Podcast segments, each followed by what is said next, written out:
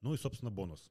Я получаю достаточно много сообщений с таким вопросом, что вошел на всю котлету, иногда плечом акция упала, что делать, не знаю ничего про теханализ, не знаю про свечки, дайте волшебную таблетку, э, что мне делать. Я в таких случаях всегда отправляю в Сбербанк, где всегда тренд восходящий под 4%.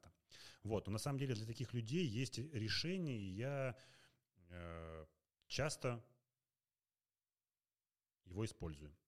Я вам уже писал про покупку и продажу акций лесенкой, но остановлюсь более подробно про такие случаи. Например, вы решили купить акции Сбербанка, и одна акция стоит 100 рублей, и вы решили купить 6 акций по 100 рублей на общую сумму 600 рублей.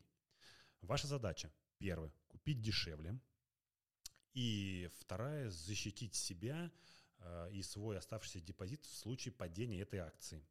Тогда вы э, вашу покупку будущую, то есть 600 рублей, делите на три части. Можете на две, можете на четыре. И мы будем покупать эти акции с, как, с каким-то временным промежутком. То есть вы выставляете через стакан заявку на покупку двух акций по 100 рублей. Заявка срабатывает, и в портфеле оказываются две акции.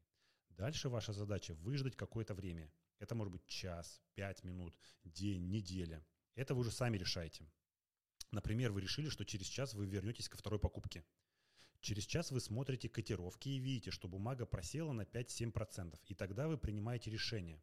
Например, не входить оставшимся кэшем, и вы сохраните 400 рублей, которые хотели потратить на покупку оставшихся четырех акций. Если вы готовы подобрать акции по еще более низкой цене, то вы опять через стакан покупаете две акции. Дальше сидите в засаде с ароматизированной свечой в руках и буклетом из Сбербанка и смотрите, что происходит с акцией. Если она упадет еще ниже, то вы опять, у вас есть два варианта. Либо не докупать, и вы сэкономите 200 рублей, либо купить еще по более э, низкой цене. Поэтому в случае, когда все падает, вы можете защитить свою котлетку и потратить только кусочек, оставшийся с небольшими тефтельками. Теперь э, рассмотрим пример, когда акции растут. Вводные у нас все такие же. Мы хотим купить 6 акций по 100 рублей на общую сумму 600 рублей. Мы нашу, наши 600 рублей делим на, на три части. Купили две акции, цена выросла. Вы выждали какое-то время, опять же, вы сами решили, сколько вы будете ждать. Докупаете еще две акции по более высокой цене.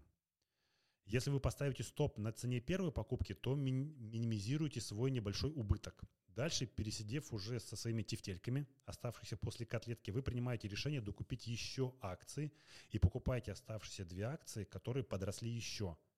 Дальше стоп перед, перед, передвигайте на цену покупки акций вторым лотом. То есть, например, если вы первый раз покупали за 100 рублей, второй за 110, а третий за 120, то вы передвигаете стоп на 110. Таким образом, если вдруг акция откатится назад, то вы, собственно говоря, то ваш то ваш убыток будет равен просто сумме комиссии.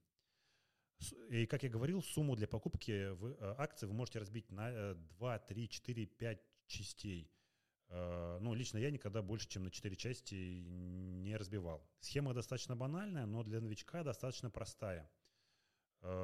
У нее есть некоторые нюансы, но когда вы набьете руку, вы сами их поймете.